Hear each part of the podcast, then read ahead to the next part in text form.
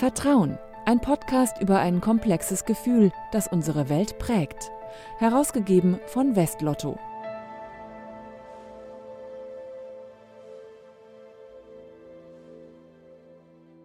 Mit Franziska Walser. Wir müssen reden. Das ist ein Satz, der bei vielen Leuten, auch bei mir, erstmal Alarmstimmung erzeugt. Bei meinem heutigen Gast nehme ich an, es ist anders. Jan Ehlert ist bei mir zu Gast und er liebt hitzige Wortgefechte. Er ist Mitglied im Debattierclub Münster, einem von rund 70 universitären Debattierclubs, die es in Deutschland gibt. Und Jan, ich freue mich sehr auf das Gespräch, weil ich glaube, ich muss bei dieser Podcast-Folge gar nicht schneiden. Du redest ja wie gedruckt, nehme ich mal an. Weiß ich nicht. Ich frage auch gerne mal nach. Also von daher vielleicht doch ein bisschen mehr Arbeit. Ich habe mich mit dir verabredet, weil ich glaube, dass ein offener Meinungsaustausch für ein vertrauensvolles Klima in der Gesellschaft heute so wichtig ist wie vielleicht nie zuvor. Wir haben Themen, zu denen es unglaubliche Kontroversen gibt in der Gesellschaft. Corona-Politik, Klimawandel, Gendersternchen, Aufrüstung. Und meine Frage an dich ist, wie können wir konträre Meinungen aushalten? Wie können wir vielleicht gegenhalten und vielleicht sogar ein bisschen Spaß haben beim Debattieren? Darum geht es heute im Vertrauen-Podcast. Schön, dass du dabei bist. Schön, dass ich hier sein darf. Kannst du dich denn erinnern, was das Thema von deiner ersten Debatte war? Du hast ja schon früh angefangen, in Tübingen damals, in deiner Studienzeit. Das ist richtig. Ich kann mich nicht mehr erinnern, was das erste Thema war, wo ich selber beteiligt war. Ich weiß, ich kam dorthin und das erste Mal, als ich dabei war, gab es quasi so eine Art Showdebatte mit Leuten, die da schon etwas länger waren und das entsprechend ähm, sehr gut konnten. Und ich weiß, das Thema war damals ähm, gerade wieder aktuell, denn jetzt wird es gemacht, so ein bisschen Legalisierung von Drogen. Es war ein bisschen radikaler als Cannabis, da wurde alles legalisiert. Ähm, aber ich erinnere mich sehr gut, ich habe die Rede von, äh, eine Schlussrede gehört da und dachte so, so möchte ich auch mal reden können. Bin geblieben, kann immer noch nicht ganz so reden, aber ähm, es hat mich irgendwie doch gehalten. Und kannst du dich erinnern, was genau dich beeindruckt hat? Also war das die Argumentation oder mehr die Rhetorik oder weiß ich nicht, Körpersprache? Da gehört ja so ganz viel dazu, zu einem guten Redner. Äh, in dem Fall vermutlich zwei Sachen. Einmal so dieses Zusammenfassende, was, glaube ich, so hm, in einer pointierten und schlagfertigen Art und Weise war, dass es äh, für die Debatte, glaube ich, sehr bereichernd war. Und das andere einfach so, ich, ich nenne das mal die pure Gravitas da vorne, die Ausstrahlung, die ähm, sowohl durch irgendwie sprachlichen Witz als auch eben eine gewisse Präsenz im Raum und so erzeugt wurde. Ähm, die Person, um die es damals ging, ist heute ein super Freund von mir, war am letzten Wochen mit Ende mit ihm unterwegs, äh, hat, hat, sich also auf jeden Fall äh, nach wie vor gehalten. Ja, und das, die Leidenschaft fürs Debattieren hat sich ja auch gehalten. Also du stehst im Berufsleben inzwischen, bist also gar nicht mehr in dieser Studentendebattierszene, aber bleibst dem treu. Was hält dich denn da immer noch dran? Es ist immer noch eine sehr spannende, gerade auch irgendwie intellektuelle, kommunikative Herausforderung. Es ist jedes Mal was anderes. Selbst wenn ich das gleiche Debattenthema habe, dadurch, dass ich einen anderen Kontrahenten habe, der vielleicht einen unterschiedlichen Schwerpunkt in Argumentation liegt und dass ich gleichzeitig irgendwie immer merke, meine Reden sind nie perfekt am Ende. Ich mache das ja mehr oder weniger spontan. Also Vorbereitungszeiten sind so kurz, dass ich keine volle Rede schreiben kann. Und dann bedeutet das halt im Zweifelsfall, dass in der Hitze des Gefechts was verloren geht und so weiter. Und deswegen ist es immer wieder eine neue Herausforderung. Man kann es immer noch ein bisschen besser machen, spaßiger machen, lustiger machen. Irgendwie reizt mich das nach wie vor. Ja, das gehört ja auch dazu, diese kurze Vorbereitungszeit. Genau, ja. ja also das heißt, man muss eigentlich immer so ein bisschen up-to-date sein allgemeinbildungsmäßig, um dann auch was aus dem Hut zaubern zu können in der kurzen Zeit, oder? Das schadet auf keinen Fall. Ähm, die alte Debattierregel dazu ist, wenn du mal nichts weißt, dann geh auf die Prinzipien. Ähm, aber man hofft natürlich immer, dass das nicht so ganz schlimm kommt. Also was heißt Prinzipien so moralisch? Naja, naja viele Debatten haben im Hintergrund neben dem offensichtlichen, ich nenne das mal tagespolitischen Thema, ein anderes philosophisches Thema, was ein bisschen dahinter steht. Wenn ich das Drogenbeispiel von gerade aufgreife, dann ist das zum Beispiel an irgendeiner Stelle eine Freiheits- gegen Sicherheitsargumentation. Und so gibt es ganz, ganz viele Debatten, die auf eine ähnliche Art und Weise funktionieren und wo ich auch auf, dem, auf der abstrakten Ebene vielleicht was sagen kann, wenn mir jetzt die konkreter ähm, möglicherweise in der akuten Debatte schwerfallen. Diese Debattierclubs in den Hochschulen, die kommen ja aus England, haben diese ganz lange Tradition. Also zum Beispiel die Oxford Union, habe ich nachgeschaut, wurde 1823 schon gegründet. Die ist so berühmt, dass die Debatten sogar im Fernsehen gezeigt werden. Also Münster zum Beispiel, der Debattierclub, in dem du jetzt gerade bist, der ist 2000 gegründet worden und ist damit schon einer der älteren in Deutschland. Also ist das ein noch ein Nischenthema, ein Thema, was so Fahrt aufnimmt gerade. Ähm, wie, wie beurteilst du das? Schwer zu sagen. Also ich glaube, wie viele Hochschulveranstaltungen hat natürlich das ganze Pandemie-Thema ähm, jetzt gewisse Schwierigkeiten ausgelöst, weil das natürlich davon lebt, dass es irgendwie intergenerationell sehr stetig weitergeht, sowohl was die Ehrenamtsstrukturen angeht, als auch einfach die Tatsache, dass ich genug Leute jeden Dienstag hier in Münster da habt, damit das irgendwie sich aufrechterhält. Und wie, wie habt ihr es gemacht während Corona? Ihr habt online debattiert wahrscheinlich auch, oder? In Münster gab es sehr, sehr gute Online-Debatten. Das heißt, ähm, man hat sich einfach auf Teams oder was getroffen und ähm, die Debatten gemacht. Und wichtig war halt, dass es danach noch irgendeine Form von Social gab, weil am Ende bleibt man ja in so einer Organisation, in so einem Debattierclub, auch weil man Leute kennenlernt und weil man irgendwie das Bedürfnis hat, grundsätzlich an der Uni Anschluss zu finden, Freunde zu finden, was auch immer. Und da ist es, glaube ich, ganz wichtig, dass man eben neben der reinen Debatte auch irgendwie dieses ähm, soziale Element weiterhin beibehält. Ja, vielleicht auch ein bisschen, um die, um die Stimmung dann wieder zu klären, oder? Weil ich meine, ihr seid ja ineinander verbissen, Pro und Contra. Ähm, ich glaube, dazu, dazu, ist man es gut genug gewohnt. Sind am Ende alle wieder fein miteinander und trinken Bier oder wie ist Ja, das, also das ist gar nicht das Problem. Ähm, manchmal, also es gibt manchmal nachher noch so einen Austausch, so nach der Debatte wird die Debatte so leicht weitergeführt im Sinne von, oh, das wurde nicht gemacht und das, glaube ich, ist das Wichtigste und dieses Faktum fehlt oder so. Sowas kommt mal vor, aber es ist, es, es gehört einfach zur Normalität, dass eine Position zugelost wird, man einfach gegeneinander redet und dann ist es irgendwie in der Natur der Sache, dass danach gut ist. Und ähm, niemand nimmt sich ja auch zu ernst in so einer Debatte. Man scherzt miteinander, man, man nimmt sich aufs Chor man erzählt mal eine persönliche Geschichte über sich selbst oder den anderen. Klar, man möchte irgendwie auch ein bisschen zeigen, dass man überzeugen kann, aber am Ende geht es auch ein bisschen darum, Spaß zu haben, was zu lernen und so weiter und weniger darum, jetzt äh, irgendeine große Wettkampfgeschichte mhm. daraus zu machen. Ja, ist natürlich so eine Leichtigkeit, die so gesellschaftlichen Debatten oft ein bisschen abgeht. Ne? Also manchmal mehr, manchmal weniger. Ja. Also es, es, gibt ja eine Form von Diskussionskultur fast in jeder Familie oder um, in jeder, an jedem Stammtisch, was auch immer.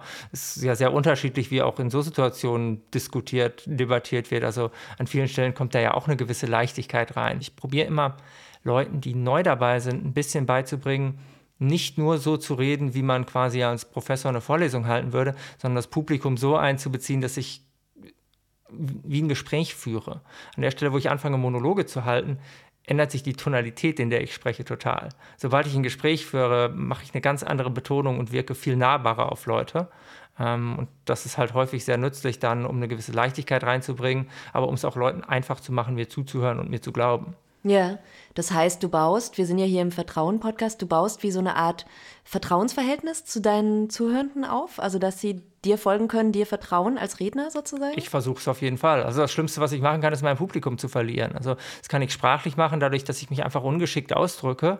Das kann ich dadurch machen, dass ich überheblich wirke und so weiter.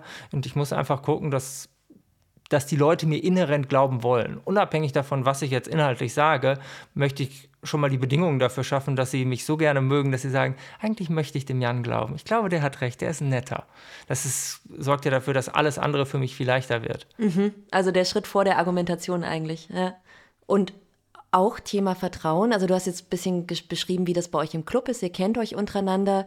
Mm, ist es, macht es einen Unterschied fürs Debattieren, ob man in einem gewachsenen Vertrauensverhältnis zueinander ist, also unter Freunden in der Familie oder eben in einem, weiß ich nicht, Bürgeranhörung, wo sich niemand kennt? Sind das unterschiedliche Debatten?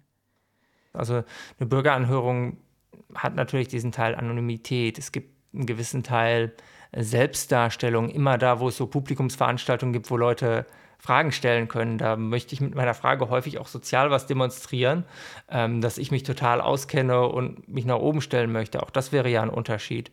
Ähm, auch die Tatsache, dass das Debattieren nach sehr, sehr strikten, festen, formalisierten Regeln funktioniert, ist ja was, was anders ist als in den meisten anderen Diskussionsformaten, die wir aus irgendeiner Talkshow oder irgendeinem Stammtisch oder was auch immer kennen. Vielleicht machen wir es mal an einem, an einem Beispiel konkret. Also ich habe mal geschaut, ihr habt ja eine Webseite und veröffentlicht da die Debattenthemen mhm. aus dem letzten Jahr. Zwei zum Beispiel, die ich mir jetzt aufgeschrieben habe, ist zum Beispiel, soll das Sponsoring von Extremsportarten verboten werden? Und äh, brauchen wir eine hundertprozentige Erbschaftssteuer?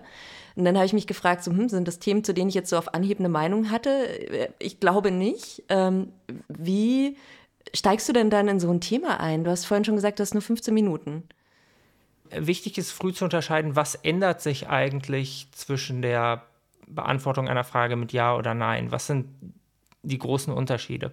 Das ist zum Beispiel in dieser Debatte mit dem Extremsport so ein Thema. Ähm, es ist ja interessant, dass das Thema nicht vorschreibt, Extremsportarten zu verbieten. Mhm, sondern nur das Sponsoring nur von das Sponsoring von Extremsportarten. Ja. Ich war in dieser Debatte dabei und es ging ganz viel darum, in einer Welt, wo das nicht mehr durch Sponsoren wie Red Bull oder so gemacht wird, ähm, ändert das eigentlich die Sicherheit, die die Menschen dabei haben, wenn sie die Sportart ausführen.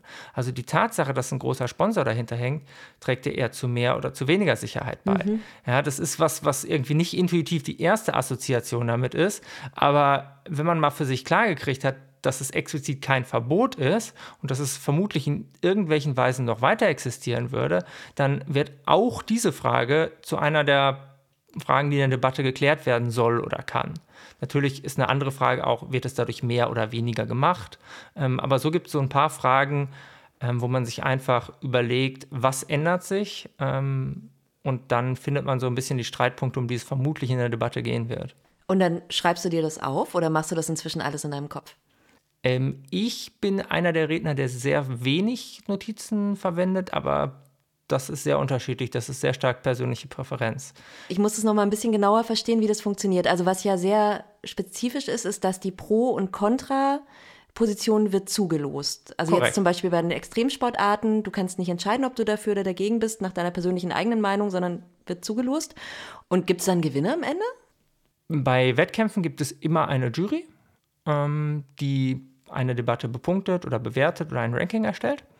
Ähm, Im Club muss das nicht sein, das ist ganz dem Club selbst überlassen, wie er das gerne handhaben möchte. Mhm. Ähm, ich persönlich neige dazu zu sagen, im Club ist es viel weniger wichtig, irgendwie Bepunktungen zu haben und so weiter, sondern man soll ein bisschen Spaß haben, man soll probieren, besser zu werden. Und ob ich da jetzt unzufrieden bin wegen meiner Punkte, ist im Zweifelsfall nicht unbedingt dazu zuträglich, dass ich ähm, irgendwie besonders offen bin für Feedback, wenn ich vielleicht gerade unzufrieden bin. Ja. Ähm, dieses Pro und Contra zugelost bekommen. Ähm, was findest du denn schwieriger? Also wenn dir die Position nahesteht, also sagen wir mal zum Beispiel das Drogenbeispiel, wenn du sehr dafür wärst, alle Drogen zu legalisieren, also fällt es dir dann leichter für deine eigene Position zu reden oder gegen die?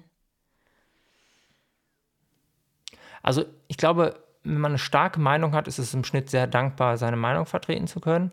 Man muss im Kern ein bisschen verstehen, dass das Debattieren kein perfektes Abbild der gesellschaftlichen Realität ist. Also alle Argumente rund um Finanzierung sind in der realen Debatte, gehen am Bundesfinanzminister vorbei ja, und spielen eine Riesenrolle, woher kommt das Geld. Im Debattieren ist man ein bisschen laissez-faire mit der Zuteilung von irgendwelchen finanziellen Mitteln. Man möchte sich um die Sache streiten und nicht so darum, ob das jetzt 100 oder 150 Millionen mhm. Euro kostet. Ja, das ist ja auch, auch nicht das, was quasi eine lebhafte Debatte ähm, ja, also man könnte sagen, ihr seid so ein bisschen ausmacht. utopisch unterwegs, manchmal, manchmal auch. Ja? Also hängt natürlich auch damit zusammen, dass es Studierende sind. Also junge Menschen neigen ja grundsätzlich dazu, irgendwie etwas idealistischer zu sein. Aber wa was ist jetzt schwerer? Also man kann es nicht sagen. Ähm, also Droge ich glaube, grundsätzlich würde ich mich leichter tun, wenn ich meine Position vertreten kann, wenn ich eine starke Meinung dazu habe. Ähm, aber für alle praktischen Dinge ist, ist das nicht das, was für mich im Vordergrund steht. Ja, okay. Interessanterweise würde ich sagen, durch das Debattieren habe ich weniger starke Meinungen entwickelt.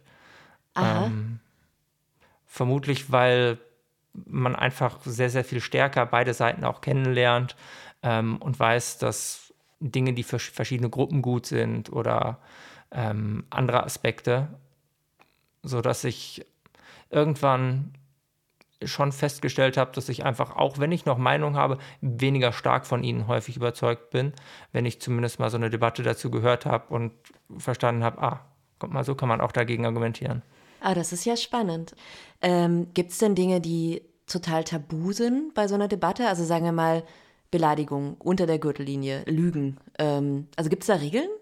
Ähm, man macht sich auch mal ein bisschen über den anderen lustig. Man muss halt gucken, dass man auch da einfach die Grenze nicht überschreitet. Das ist ein bisschen ähnlich, wie wir ja eine normale Konversation führen. Ja? Also man kann sich so ein bisschen übereinander lustig machen und auch wenn die Grenze nicht genau definierbar oder artikulierbar ist, ist uns beiden irgendwie klar, dass es eine gäbe und dann, dann wäre auch zu viel gesagt. Genau, also ich merke schon, es ist, es ist Fingerspitzengefühl. Die Rhetorik spricht, glaube ich, vom Abtum, also dieser Situationsangemessenheit von, von allem, was ich rhetorisch mache. Ja. Ja. Ich habe jetzt große Lust bekommen, auch mal in so einem Debattierclub mitzumachen. Ich bin aber eigentlich schon Dienstag zu alt. 1930? Ja, ich studiere gar nicht mehr. Ich auch nicht. Okay, also es kann jeder mitmachen. Es kann jeder mitmachen, gar ja. keine Frage. Also als ich in Tübingen war, hatten wir eine ähm, ältere Frau, die muss so 75 Jahre gewesen sein, die ist mal für ein Jahr lang regelmäßig am Dienstag zu den Debatten gekommen. Mhm, okay. Und du würdest auch sagen, jeder kann debattieren lernen? Ich vermute, jeder kann sich verbessern. Mhm.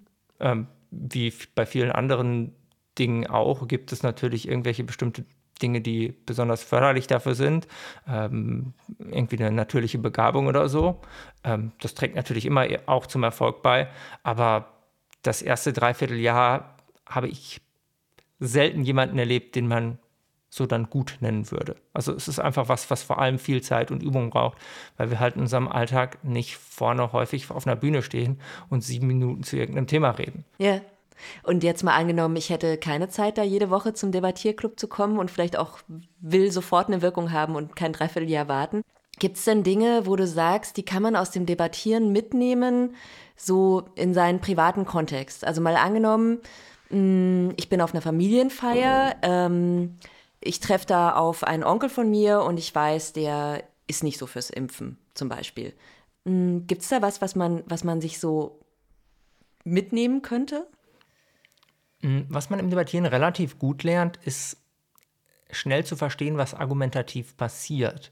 Es gibt in so alltäglichen Diskussionen ganz häufig bestimmte Tricks, die angewandt werden. Wenn man die identifizieren und darauf aufmerksam machen kann, dann kann das relativ nützlich sein. Häufig hat man gerade in Fällen, wo Leute sehr starke Meinungen haben, sowieso wenig Chancen darauf, die Person direkt zu beeinflussen, weil es irgendwie auch gesellschaftlich irgendwie ein Teil soziales, sozialen Aufgebens ist, wenn ich meine Meinung ändere. Mhm. Also es ist ein ähm, Gesichtsverlust sozusagen. Genau, sozusagen. Ja, so, ja, stimmt. Nee, jetzt wo du es sagst, hm, ich denke nochmal drüber nach, wäre nicht ich, so ich, akzeptiert in unserer Gesellschaft. Ich glaube, wenn man es richtig macht, ist das gar nicht das Problem. Aber zumindest ist es ein wahrgenommener Gesichtsverlust an vielen Stellen. Ähm, deswegen, gerade wenn ich in so einer Familiensituation bin, kämpfe ich häufig, ähnlich wie beim Debattieren, eher ums Publikum, um die anderen, die auch noch zuhören. Ah ja, also du würdest sagen, also jetzt wieder Beispiel Familientreffen, also da ist die Situation am Abendbrottisch, wo eben Publikum da ist, auf eine Art eine andere, als wenn ich mich dann später beim Rauchen auf der Terrasse zu zweit unterhalte. Ich vermute. Aha. Also in den meisten Situationen würde ich so sagen, ist das so. Ähm, aber um darauf zurückzukommen, ich glaube, das, was man relativ einfach mitnehmen kann, ist ein Verständnis dafür, wie bestimmte Sachen funktionieren. Also wann hat heimlich ein Themenwechsel stattgefunden? Wann mh, mm, ist man dazu übergegangen, sowas zu argumentieren, aber der macht es ja auch. Weil im Kern steckt hinter dem, was ich zuletzt genannt habe, ja eine Aufgabe des eigenen Punktes. Das kann ich rausstellen. Ich kann sagen, okay, möglicherweise machen andere das auch, aber damit gestehst du ja schon ein bisschen zu, wenn du das so hervorhebst, dass es auch nicht richtig ist. Mhm. Ähm, dann kann ich natürlich an der anderen Stelle immer noch weiter diskutieren, aber ich kann auch darauf aufmerksam machen, dass hier ist gerade argumentativ passiert. Ähm, falsche Gleichsetzungen sind Sachen, die sehr, sehr häufig passieren. Also die Presse in Deutschland ist nicht perfekt. Ähm, es passieren Fehler, vielleicht gibt es auch bestimmte Voreinstellungen in bestimmten Teilen der Presse. Das heißt nicht, dass die Presse in Deutschland das gleiche ist wie die in Russland oder gar in Nordkorea. Ja? Ähm, aber was dann häufig gemacht wird, ist, aber die Presse in Deutschland hat doch hier das und das auch gemacht. Das heißt, ja, aber das ist in der Qualität vielleicht nicht das gleiche ähm, wie eine komplette Staatspresse, die bewusst Fehlinformationen streut. Kann sowas wie eine Debatte auch im Netz stattfinden? Also wir haben ja jetzt diesen sehr speziellen Debattenraum im Internet. Sind es nochmal ganz andere Regeln oder würdest du sagen, da kann man irgendwie auch rangehen mit so Debattiertechniken? Kommt ein bisschen auf das Format an. Mhm. Ähm, soziale Medien neigen dazu, dass es Kommentarschlachten in irgendwelchen Zeitungskommentaren, also auf irgendwelchen Zeitungslinks gibt. Meiner Erfahrung nach ist da wenig mit debattieren und diskutieren. Ähm, wenn man das Gefühl hat, man wird ein bisschen zurückgebootet, dann verlässt man halt die Diskussion, ähm, man pöbelt den anderen an, man kennt sich sowieso nicht. Also das ganze Thema Vertrauen ist ja gar nicht da. An, an vielen Stellen, wo wir das beobachten, ist, ist das nicht besonders irgendwie eine produktive Debatte. Aber es sind natürlich Foren, Formate denkbar, die das etablieren. Ich glaube, sowas lässt sich grundgesetzlich aufs Internet übertragen, ähm, aber das ist halt häufig nicht, wie Debatten im Internet stattfinden. Ja, aber denkbar wäre es, dass sowas funktionieren könnte. Theoretisch mhm. glaube ich schon. Ja. Ob das so interessant für Leute wäre, wäre die andere Frage. Ja. Twitter basiert ja ein bisschen auf 140 Zeichen, kurz, schnell, pointiert. Das ist ja schon anders als ähm, ein Essay. Jan, wir haben ja schon ein bisschen drüber gesprochen, was für eine Rolle Vertrauen spielt beim Debattieren. Ich würde jetzt am Ende gerne noch mal ganz konkret von dir wissen. Du als erfahrener Debattierer, was tust du, um eine Atmosphäre des Vertrauens zu schaffen beim Debattieren? Ähm, ich setze mich seit einiger Zeit dafür ein, was ich quasi eine Ethik des Debattierens nenne. Weil an ganz vielen Stellen, wenn wir normale Diskussionen führen, führe ich bestimmte Fakten ein und es gibt erstmal kaum Grund, die nicht zu glauben. Ähm, und das ist auch das, was ein normales Publikum machen würde. Wenn ich sagen würde, China hat 1,3 Billionen Einwohner, dann würde jetzt nicht erstmal jemand sagen, ob ich das glauben kann, weiß ich nicht. Das ist ja eine bloße Behauptung. Ähm, und, an, und das Debattieren braucht sowas. Es muss bestimmte Axiome geben, auf die man sich einigt. Notwendig für, dein, für deine Rede ist, dass sie dir vertrauen, dass das, was du sagst, korrekt ist und keine Fake News, oder? Genau. Darum geht's. Und, und deswegen ist es meiner Meinung nach im Debattieren ganz wichtig, dass man, dass Leute, die das machen, für sich sagen, ich sage nur Dinge, von denen ich sehr überzeugt davon bin, dass sie richtig sind. Das ist das Vertrauen, das ich meinem Gegenüber, meinem Debattenkontrahenten auch entgegenbringen möchte. Ähm, natürlich, man irrt mal. Man hat mal zwei unterschiedliche Quellen zu was. Darüber kann man diskutieren. Das ist gar keine Frage. Das ist nichts, was eine Debatte unmöglich macht. Aber an der Stelle ähm, wo ich dieses Grundvertrauen sage, muss man entgegenbringen. Da muss ich, glaube ich, auch sagen, wenn jemand was sagt, dann muss ich mich auch darauf verlassen können, dass er es ernst meint und dass ich glauben kann, dass er mich nicht bewusst anlügt. Aha. Also wie so eine Art, ja, wie so eine Art Reinheitsgebot oder sowas, ne? Was dann so ein Vertrauen schafft, in der, in der Atmosphäre dann diskutiert werden kann. Genau. Also ich sage immer, ich sage nichts in einer Debatte, von dem ich nicht überzeugt bin, dass es stimmt. Und ich sage übrigens auch nichts, das ich nicht glaube, was für viele Leute kurios klingt, weil mir eine Meinung zugelost wird. Am Ende mache ich eine Nuancierung vielleicht mal anders, als ich sie in meiner persönlichen Abwägung treffen würde. Aber wenn ich in der Vorbereitungszeit ein Argument vor und ich sage, ich glaube, das stimmt in der Realität absolut nicht, werde ich dieses Argument niemals bringen. Mhm. Also ich, ich möchte nicht so debattieren, dass ich am Ende glaube, dass das, was ich sage, nicht stimmt. Ich glaube, ich, ich möchte glauben, dass ich jede fair gestellte Debatte auch gewinnen kann mit Argumenten, die ich für vertretbar und sinnvoll halte. Es gilt das gesagte Wort und dann klappt es auch mit dem Vertrauen. Mein Gast heute war Jan Ehlert. Schön, dass du dabei warst. Ja, ich danke. Es hat mich sehr gefreut. Und ich danke Ihnen auch sehr fürs Zuhören. Mein Name ist Franziska Walser. Bis zum nächsten Mal.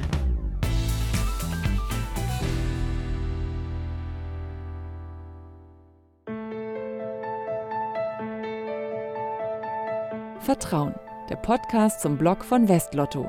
Mehr dazu unter www.vertrauen.blog.